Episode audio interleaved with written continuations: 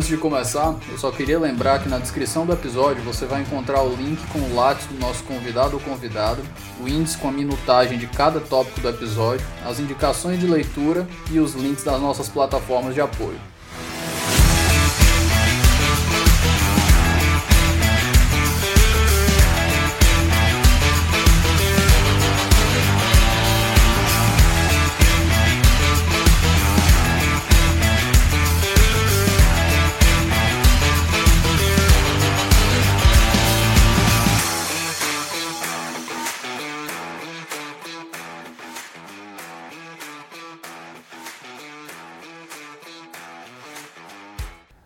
Queridos, bom dia, boa tarde, boa noite. Estamos aqui no episódio comemorativo de número 75 e hoje eu tenho o prazer e a honra imensa de entrevistar ele, que foi presidente da República, constitucionalista tradicional e autor das mais elegantes mesóclises do país, presidente Michel Temer. Presidente, o senhor poderia, por favor, dar um oi para o nosso ouvinte? Muito bem, David. Muito, muito prazer em estar com você, muito prazer em conversar com seus, com seus ouvintes. Né? Vamos conversar e verificar se a conversa será produtiva. Espero que seja, pelo menos pelas suas perguntas, será. Vamos ver pelas minhas respostas. Que é isso, presidente. É, Para começar nossa conversa sobre a nossa Constituinte de 88, eu gostaria de fazer uma pergunta de duas partes. Primeiro, uma contextualização histórica. E dentro dessa contextualização histórica, eu queria que saber o que o senhor pensa das críticas que são feitas à ideia de que a Assembleia Constituinte ela tem um déficit de legitimidade pelo fato dos deputados não terem sido eleitos especificamente para aquele ato. É, olha, primeiro, se você me permite fazer um histórico da Constituinte, foi, aliás, devido ao meu primeiro mandato como deputado federal, foi precisamente durante a Constituinte. Né? E o que aconteceu naquele período foi o seguinte: é, Havia, quando nós chegamos à Constituinte, um pré-projeto de Constituição que era de uma chamada Comissão de Notáveis, que era até um projeto é, parlamentarista. Mas quando a Assembleia Constituinte se reuniu, resolveu começar do zero, ou seja, construir é, todo o texto da nova Constituição, portanto, a recriação do Estado brasileiro, a partir do, do, do zero. Né? Portanto, ignorou-se aquele pré-projeto da chamada Comissão de Notáveis. E quando se, se pensou nos trabalhos da Constituinte, eh, estabeleceram-se comissões, comissões determinadas, por exemplo, uma comissão da separação de poderes, outra comissão da ordem econômica e social, outra comissão da educação, outra comissão da saúde, e assim por diante, num total de nove comissões. E estas comissões divididas em subcomissões. Por exemplo, na comissão da separação de poderes, ah, havia três subcomissões: uma do Executivo, uma do Legislativo e uma do Judiciário. Eu fui precisamente eh, inicialmente para esta, esta subcomissão eh, do Poder Judiciário e do Ministério Público. Era, esta, era este o título, incluindo também a advocacia. Ah, as subcomissões, em cada qual das comissões, trabalhavam e depois os resultados dela, as conclusões dessas subcomissões, iam para a comissão, a comissão uh, geral, né, esta comissão que eu disse, uh, entre as nove comissões. E depois se sistematizava esse texto. E, e, de fato, é quando, depois de muitos embates, você sabe que houve inúmeros embates durante a Constituinte, né? mas os resultados finais das várias comissões foram para uma chamada comissão de sistematização, que tinha, aliás, 90 membros. Eu participei, como disse a você, desta subcomissão do, do, do Judiciário, do Ministério Público. Aliás, naquela oportunidade, eu trabalhei muito até pela, pelas prerrogativas do Ministério Público, pela recuperação das prerrogativas do Judiciário, e até já tive oportunidade, naquela ocasião, de trabalhar um artigo que foi encartado na Constituição, que é o artigo 133, que trata da inviolabilidade uh, da função do advogado e, de igual maneira, da sua indispensabilidade na administração da justiça. Isto percorreu várias, vários momentos da Constituinte e acabou uh, se incorporando como o artigo 133 da Constituição Federal. Mas voltando a, esta, a este breve histórico que eu estou fazendo, eh, estas comissões eh, remeteram seus trabalhos, como disse, a uma comissão de sistematização. E eu tive o prazer até de ser escolhido para participar dessa comissão de sistematização, que na época tinha 90 membros, 90 ou 96 membros, se não me falha, se não me falha a memória. Eh, esta comissão sistematizou o texto né, é, vindo das várias comissões inauguralmente previstas, é, quando terminaram, quando a, a, a, comissão de sistematização terminou seus trabalhos, é, criou-se uma chamada comissão de redação, que tinha 24 membros. E eu, mais uma vez, tive a honra de participar dessa comissão eh, de redação. Tudo isso, né, David, depois de todas as discussões, depois das votações, depois das aprovações, das não aprovações, que se verificaram durante os trabalhos eh, da Constituinte, né, que durou mais de um ano e meio. Né? Ah, bom, mas quando foi para a comissão de redação, deu-se uma redação final, e até essa redação final foi encaminhada para um professor de português, para ele fazer uma varredura completa, né? no português da, daquela, daquela redação final. Isso, e a final, depois de tudo isso, é que foi para o plenário da Assembleia Constituinte, em discussões finais, e ao final é, aprovada no dia 5 de outubro de 1988. Né? Agora, você me faz. Devo continuar? Posso continuar falando? Fique à vontade, presidente, por favor. Então, David, é, você me pergunta, me faz uma segunda indagação sobre a eventual legitimidade ou ilegitimidade desta, desta Assembleia Constituinte. É, teriam sido eles eleitos ou não é, para exercer essa função. O fato é que, é, quando era presidente, o presidente Sarney, ele editou uma, uma, uma, uma emenda constitucional, né? emenda constitucional, é, estabelecendo a hipótese de uma constituinte eh, no Brasil. E, e, e, deu esta emenda constitucional, deu ao Congresso Nacional, converteu o Congresso Nacional em Assembleia Constituinte. De modo que, juridicamente, a legitimidade está mais do que comprovada. O que você pode discutir é se membros da Constituinte tinham competência ou não para elaborar uma Constituição, mas essa é uma questão que foge ao, ao o espectro jurídico. Né? Mas, juridicamente, tinha todo amparo para produzir a Constituição que recriou o Estado brasileiro em 5 de outubro de 1988. Né? Perfeito. Presidente, num segundo momento, me recordo de ter assistido a uma entrevista do ministro Nelson Jobim, em que ele fala sobre as inspirações, de onde foram retirados os dispositivos, as ideias para compor a Constituição de 88. E ele fala de uma estruturação, pelo menos ao ver dele, que dividiu-se em quatro grandes formatos. Ele pegou constituições de vários países e foi vendo com a, quais matérias se repetiam para saber qual era o nível de caráter constitucional daquelas matérias. Nesse ponto, eu lhe pergunto: como se deu, no geral, no campo geral, não só dos, eh, dos especialistas, essa estruturação das, das constituições? De onde foram tiradas a maioria das ideias? é, a Constituição ela teve ideias inovadoras em si ou ela foi mais uma cópia do que era popular naquele momento pelo mundo? Bom, você sabe que o, o esquema político que levou a Constituinte de 87 e 88 era com vistas à redemocratização do nosso país. Você sabe que nós tínhamos passado por um sistema de centralização uh, do poder, uh, não só politicamente, mas até juridicamente. A Constituição de 67 depois modificada pela Emenda Constitucional de 69, tendo passado pelo Ato Institucional de 1968, eh, era um sistema jurídico extremamente centralizador e, e, e autoritário.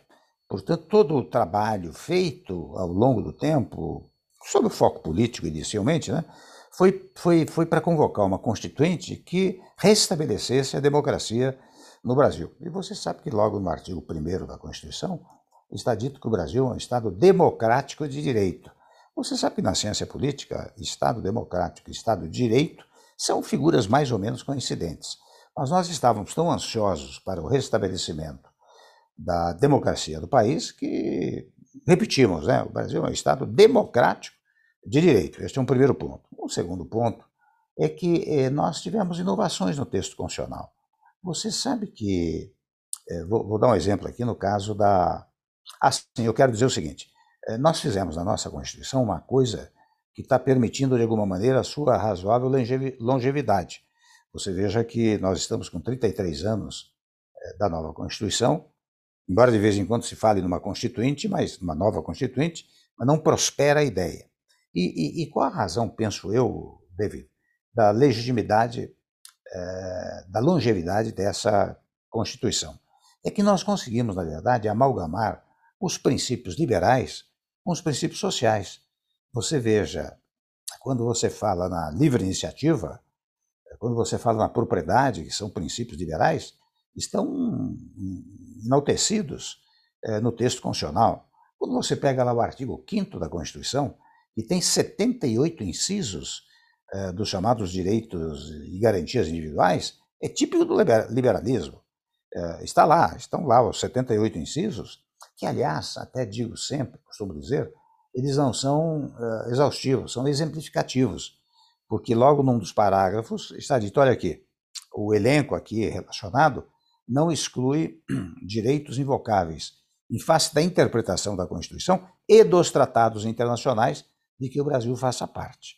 Portanto, digo eu, esses dados todos que eu estou dando aqui como exemplo são típicos do liberalismo, mas ao mesmo tempo você pega os chamados direitos sociais. Tem até um capítulo com este título, o encimando, né? Dos direitos sociais. E lá estão até uma coisa ímpar no nosso sistema constitucional, que são os direitos dos trabalhadores. Porque você sabe que os direitos dos trabalhadores, tipo auxílio, auxílio maternidade, férias, 10 terceiro, etc., etc., eh, no passado ficavam na legislação infraconstitucional. Mas uh, o Constituinte trouxe para o texto magno do nosso país, a Constituição Federal, os direitos dos trabalhadores. Estão lá no artigo 7 da Constituição Federal. São, portanto, direitos sociais. De outro lado, você passa, tem passagens do tipo: a educação é direito de todos e dever do Estado, direito social. A saúde é direito de todos e dever, e dever do Estado, direito social. Portanto, este, esta mistura dos, dos princípios liberais com os princípios sociais está permitindo, penso eu, uma certa longevidade para essa nossa Constituição. Primeiro ponto. Segundo ponto é que trouxe novidades. Você sabe que, você pega o capítulo do Poder Judiciário, por exemplo, nós é, criamos ao lado da ação direta de controle da inconstitucionalidade por ação, nós criamos a ação direta de controle da inconstitucionalidade por omissão. Ou seja, o que o recado que o constituinte dá ao elaborar esta Constituição é que ela se quer plenamente aplicável. Portanto, se é, num dado momento há tardança na, numa, numa legislação integrativa, porque muitas vezes, né, David, a Constituição diz assim, fulano, as pessoas têm direitos tais de quais, vírgula, nos termos da lei. Então depende de uma legislação integrativa que completa o texto constitucional. Ora bem, no passado não havia esta, esta hipótese do, do controle por omissão. Então, criou-se, digo eu, o controle da inconstitucionalidade por omissão, é, que são, são, podem ser propostas pelas figuras elencadas no artigo 103 da Constituição Federal, que são as mesmas legitimadas para proporem a ação de controle da inconstitucionalidade por ação. Não é? Quando se declara uma inconstitucionalidade de uma lei, é, trata-se de uma ação que foi feita para eliminar do sistema jurídico. É, no caso presente, estas pessoas têm a possibilidade de propor a, a chamada inconstitucionalidade por omissão. E até o Supremo, ao longo do tempo, acabou dizendo que aquelas entidades lá catalogadas é Congresso Nacional, Presidente da República, partidos políticos, confederações sindicais, elas podem propor uma ação de controle da inconstitucionalidade por omissão se tiver uma relação uh, entre a atividade daquela, daquela entidade e a próprio, o próprio conteúdo da omissão que se quer declarar. Bom, isto foi uma grande novidade, mas nós fomos mais além.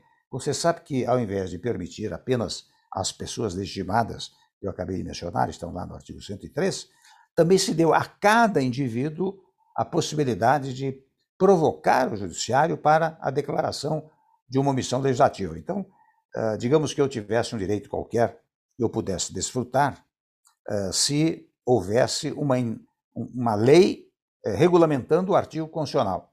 Mas o legislativo tarda nisso, eu posso, num dado momento, servir-me um instrumento, e essa é uma novidade, o chamado mandado de injunção.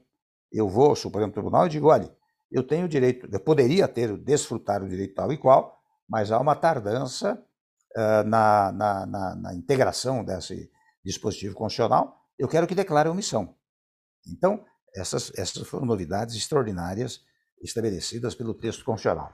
Revelar também, não é, o David, que o, o judiciário ele pode ir até um certo momento, ele pode ir a este momento quase dramático, declarar a omissão. Mas com isso se quis dizer, cada poder exerce as suas competências. Um poder não pode invadir a competência eh, de outro poder. E isso é que assegura um outro princípio constitucional estabelecido no texto, que é o da harmonia é, entre os poderes. Né? Então, a, a Constituição trouxe novidades. Agora, eu, interessante, teve cópias também. Vou dizer a você uma cópia aqui, que é a medida provisória. A medida provisória foi inspirada pelo direito italiano.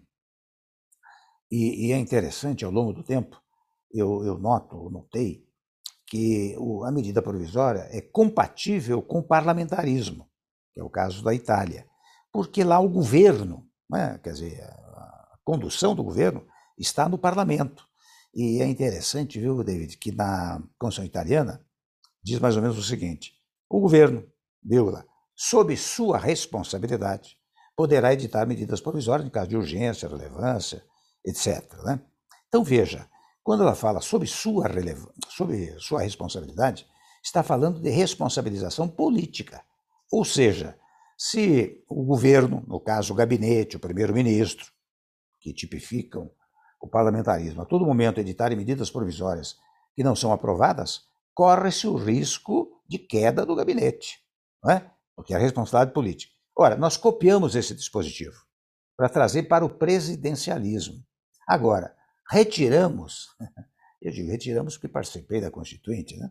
Eu sempre fui contra, confesso a você, eh, nos debates que nós fazíamos na Constituinte, alegava-se que a medida provisória substituiria o decreto-lei. O decreto-lei era um sistema anterior em que o executivo editava um decreto-lei, se não fosse aprovado no prazo X, ele considerava-se aprovado. Então, entendia-se que a medida provisória era um avanço, mas eu percebia desde logo que era incompatível com o sistema presidencialista. Mas o fato é que pegou uma medida provisória e foi usada ao longo do tempo. Mas, eh, volto a dizer, que retirou-se aquela aquele entre vírgulas que dizia sob sua responsabilidade, né? e trouxe para o interior de um sistema uh, presidencialista. Né? E ao trazer para o interior de um sistema presidencialista, é claro que se estabeleceu que ela, ela quando produzido pelo, pelo executivo, tem eficácia imediata, portanto, aplicabilidade imediata, mas tem que ser aprovado pelo parlamento. Tem um prazo de 120 dias para aprovação pelo parlamento. Estes são alguns, alguns dados que eu poderia elencar referentemente à, pergunta que você fez. Né? Presidente, eu vou querer voltar nesse momento, em um momento posterior, para essa, essa diferença entre o presidencialismo e o parlamentarismo, a sua visão principalmente no momento da Constituinte. Mas antes da gente voltar, eu queria lhe fazer uma pergunta.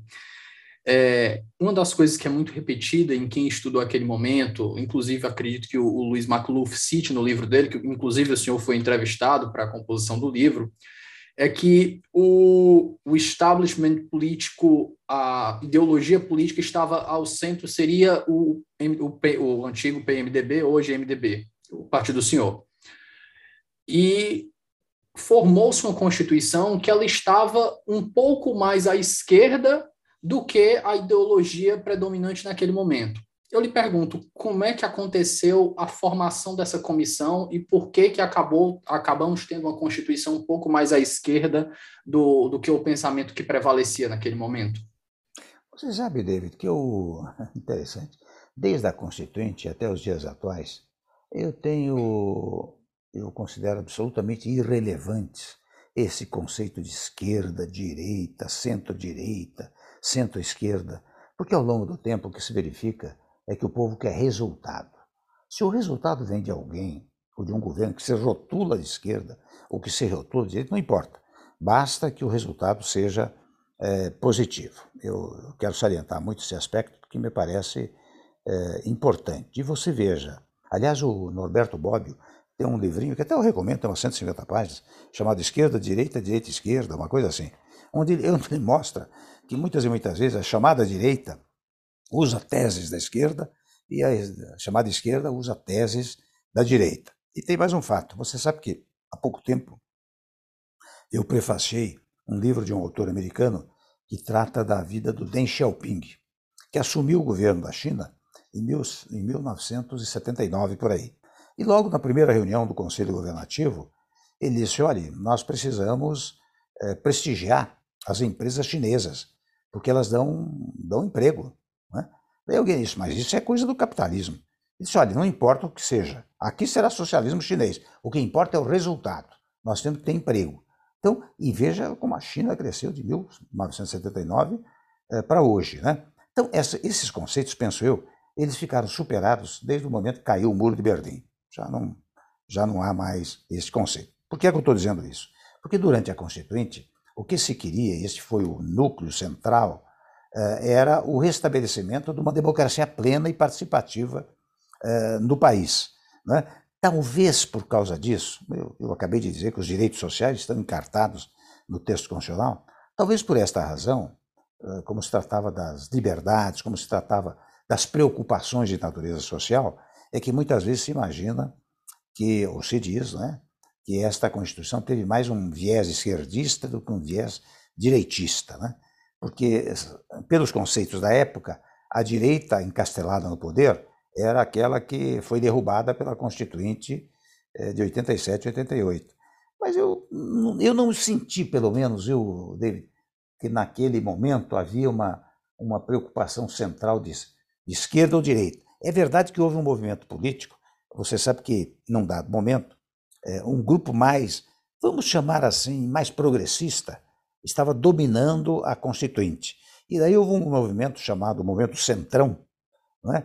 que paralisou os trabalhos da Constituinte, porque era liderado por alguns eh, que achavam que havia um certo exagero eh, no texto que iria surgir, e, portanto, especialmente em face, penso eu, lembro eu, eh, da composição do, da, da comissão de sistematização. Houve esses movimentos políticos durante, durante a Constituinte mas elas não acabaram não, não, não, não rotulando a Constituição como de esquerda ou de direita. Acho que rotulou a Constituição como democrática. Né? Perfeito, presidente. Acho que o senhor ainda foi mais preciso, usou a palavra correta, progressismo. A gente não, vai dividir um, um mundo tão binário, porque tem um colorido maior dentro dessa, dessa ideologia que o senhor apontou, progressismo, conservadorismo, enfim. Mas, presidente, um link direto agora com, com o, a sua última fala sobre o Centrão. Até onde eu me recordo, e por favor, me, me, me corrija se eu estiver equivocado aqui. Foi de responsabilidade do Centrão essa derrapada no final da Constituinte para se fazer um plebiscito sobre o presidencialismo ou parlamentarismo. A ideia inicial é que o Brasil estava caminhando pelo menos dentro dos constituintes, estava caminhando para fazer um sistema parlamentar. Mas aí, nesse final dessa disputa política, acabou se optando por um plebiscito, deixou pela escolha do povo, que optou pelo parlamentarismo. Ainda dentro dessa pergunta, eu queria saber da sua visão. Muitas vezes, quando o tema volta a, a pauta pública, quando a gente vai discutir a reforma política, muitas pessoas falam em semipresidencialismo, parlamentarismo, porque vai trazer uma maior, uma maior estabilidade política para o país, porque há uma maior integração entre o presidente e, e o, entre o primeiro-ministro e o Congresso. E algumas outras pessoas criticam dizendo que isso é uma falsa panaceia, que não vai resolver os problemas do Brasil, porque o Brasil é, latino tem seus problemas e enfim, eu queria saber do senhor, primeiro, essa parte do contexto histórico dessa disputa presidencialismo-parlamentarismo na Constituinte e a sua visão política sobre as instituições. É, você tem razão. Durante, durante os trabalhos da Constituinte, houve muito essa discussão se deveríamos adotar o presidencialismo ou o parlamentarismo.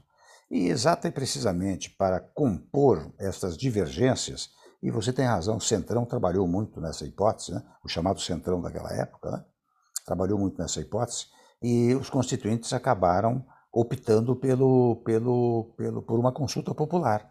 Aliás, não só, não só em relação ao sistema de governo, é, mas também em relação à monarquia e república. Né? Então, o plebiscito dizia a respeito a presidencialismo e parlamentarismo, ou monarquia e república. Havia muito essa, essa discussão, e para compor os, os, as discussões da Constituinte, que se estabeleceu a esta fórmula plebiscitária, esta forma de consulta, de consulta popular. Agora você pede a minha opinião sobre uh, sobre o sistema atual, né, sobre o presidencialismo atual. Eu confesso, viu, David, eu tenho trabalhado, tenho divulgado muito até, a necessidade de nós mudarmos o sistema de governo no nosso país. A meu ver, seria esta a grande reforma política que nós poderíamos fazer. Por que é que eu digo isso? Porque o presidencialismo no, no nosso Brasil, a meu ver, está, é, com a devida licença, né, está esfarrapado.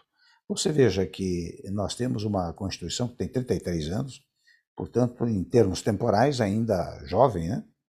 E nós tivemos dois impeachments, não é? dois impedimentos. E, além de dois impedimentos, em todos os presidentes que vieram depois de 88, nós tivemos inúmeros pedidos de impedimento. E você sabe que cada pedido de impedimento gera uma crise política, né? gera problemas institucionais. De fora a parte, o fato de que o, o, impeachment, quando decretado, ele cria, eu não, não vou negar esse fato, um grande trauma institucional. Não é útil para o nosso sistema. Primeiro ponto. Mas também, você veja, mesmo sob o foco histórico, o presidencialismo no Brasil nunca foi uma coisa de uma pureza extraordinária. Eh, vamos pegar muito rapidamente aqui. A primeira Constituição Republicana é de 1891. Perdurou até 30, 1930, com problemas os mais variados, até com várias revoluções uh, ocorrentes naquele período de 1890 a 1930. Em 30, você vê que assume o governo um sistema mais centralizador. Passa por duas constituições, 34 e 37, uma coisa rapidíssima, mas o sistema era centralizador. E ninguém vai dizer, estou examinando sobre o foco histórico, né, que aquele período de 30 a 45 foi de um presidencialismo puro. Não foi. E não havia sequer eleições. Né? Depois, restabelece a democracia em 45, 46, você começa um novo sistema, novamente com presencialismo, não é? mas ele vai até 64. Em 64 há uma mudança radical, porque embora houvesse sucessão de presidentes, mas não era pelo, pelo sistema do voto, eh, do voto popular. Portanto, não se pode dizer que aquele sistema de 64 a 88 também era um sistema de um presidencialismo puro. Não é? tal como ocorre, por exemplo, nos Estados Unidos, que é um exemplo de presidencialismo puro. Né? Ah, então, digo eu, tanto sob o foco da aplicação no momento atual da Constituição, como historicamente, o, presidencialismo nunca deu os melhores ah, resultados. Então, daí porque nós temos pregado, eu e muitos outros, né, a, a hipótese de um, de um semipresidencialismo, ao estilo português ou francês, né? mais até o estilo português. É, qual é a vantagem, David, do, do semipresencialismo? Em primeiro lugar, é, você não pode eliminar a figura do presidente da República, porque aqui no Brasil nós prezamos muito a figura do presidente da República. Então é preciso manter um presidente que não seja do tipo rei reina, mas não governa, mas alguém que tenha funções significativas.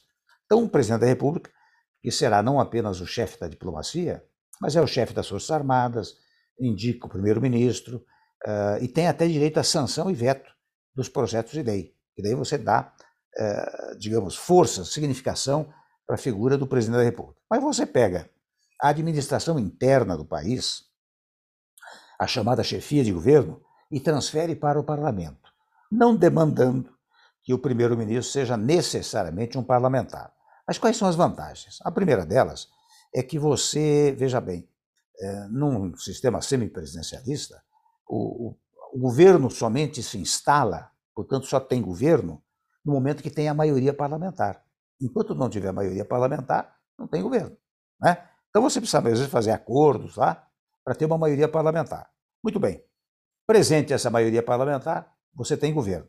Por que, que eu enfatizo esse aspecto? Porque no presidencialismo, o presidente é eleito e depois é que ele vai buscar formar uma maioria parlamentar. E é uma maioria, David, sempre muito instável. É, você sabe que ao longo do tempo, eu presidi a República, né? Uh, tinha uns 16 partidos que apoiavam o meu governo, mas muitos votavam, metade a favor, metade contra os projetos do governo. Um terço a favor, um terço contra, uma coisa assim. Portanto, uma maioria sempre muito instável. Ora, no sistema que eu estou mencionando, do semipresidencialismo, o, o, quando se forma a maioria, a maioria é para valer. Primeiro ponto. Então você tem uma maioria que é situação e outra, outra que é oposição. Né? Por que é que eu estou falando nisso? Porque essa é uma segunda vantagem. Fala-se muito hoje em eliminação dos partidos políticos, é, ou redução. Não se consegue. Né? Pelo contrário, há sempre um aumento de siglas é, partidárias. Nesse sistema que eu estou mencionando, você tem um bloco da situação e um bloco da oposição. Portanto, conceitualmente, você tem dois partidos políticos. Né?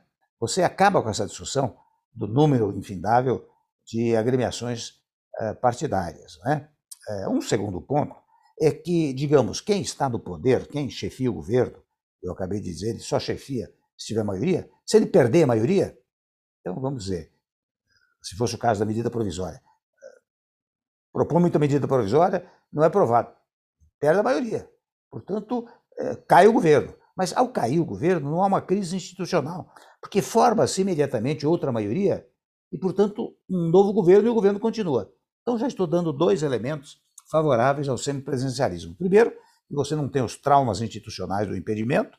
Segundo, você acaba com essa discussão do número de partidos políticos. Né? E terceiro ponto, você dá responsabilidade executiva para o parlamento. Você sabe que nos dias atuais, o parlamentar, quando vai buscar se reeleger, ele vai para os municípios, para os estados, ele diz: olha, eu trouxe as verbas tais e quais para cá, né? vocês precisam prestigiar, me prestigiar com o seu voto. Ora bem, se nós tivermos esse sistema que eu estou propondo, o que vai acontecer? Um bloco de parlamentares é oposição, outro bloco é situação. Quando você é situação e vai buscar reeleição, você vai dizer: olha aqui, eu governei bem, né? sou da situação, governei bem, produzi efeitos tais e quais. Se eu for da oposição, eu diria, olha, eu me opus adequadamente nos temas tais e quais, etc. Você eleva até, viu, David, o nível uh, do debate eleitoral no país. Estou dando aqui três elementos que me parecem fundamentais para a sustentação desse sistema, desse sistema semipresencialista, e de resto já está apresentado lá no, no Congresso Nacional a um projeto do deputado Samuel Moreira, né, que apresentou essas teses todas que nós estamos aqui, aqui mencionando. Presidente, eu sou um pouco suspeito porque eu acabo simpatizando um pouco com a ideia do semipresidencialismo, ou do, principalmente do parlamentarismo, mas eu vou acrescentar mais uma tese, a sua. Sim. Recentemente, o professor Mark Tushnet, de Harvard, lançou um livro sobre instituições de proteção à democracia e ele coloca o Brasil como um dos centros de casos de estudo. E ele mostra como o sistema partidário caótico do Brasil ele é prejudicial para o funcionamento de instituições que protegem a democracia. Ele diz que sistemas com poucos partidos, partidos dominantes, fortes, funciona, faz as instituições funcionarem de maneira muito mais satisfatória. Então ele contribui para essa sua tese aí. Mas, como eu disse, né, eu sou um pouco suspeito porque eu sou simpatizante também da tese. Você fez uma chega, você fez uma chega, uma chega extraordinária para a tese do semipresidencialismo, ou do parlamentarismo, que seja. Não é? Perfeito. Presidente, se o senhor me permite mais uma pergunta antes da gente encerrar, eu sei que o seu tempo é curto, mas uma última curiosidade que eu queria saber. A sua percepção sobre o sistema de indicação de ministros do Supremo. O senhor como era e como está hoje? Como é que o senhor acha que a indicação dos ministros deve estar ocorrendo? Como é que o senhor achava antigamente? Olha, eu acho o seguinte, eu não tenho tanta objeção ao sistema de, de indicação de ministro supremo, porque você veja, nós adotamos o sistema da harmonia dos poderes. Portanto, os poderes hão de funcionar harmoniosamente. Qual é o sistema de indicação de um ministro supremo? O presidente da República indica o nome e o Senado Federal eh, faz um exame desse nome, portanto, ele submete-se na sabatina. O que se pode criticar é, digamos assim, se a sabatina vai às últimas consequências ou não. Porque muitas vezes há uma comparação, né, David, entre o nosso sistema e o sistema americano, em que lá o Senado vai ao fundo nas percurições, nas indagações a respeito do indicado. Né? É, aqui a crítica é que, digamos assim, se o governo indica, acaba sendo aprovado. Mas é, esta fórmula pela qual o presidente indica e o Congresso examina, no caso o Senado Federal, é um fenômeno da, da, da separação de poderes, da harmonia é, entre os poderes. Eu confesso que não, não tenho críticas a isso. É claro que há outras teses, eu mesmo, na, durante a Constituinte, eu apresentei uma emenda lá naquela comissão que mencionei a você, é, patrocinei até, é, que era um Supremo que cuidaria apenas das questões constitucionais. Primeiro ponto. Segundo ponto, teria nove membros.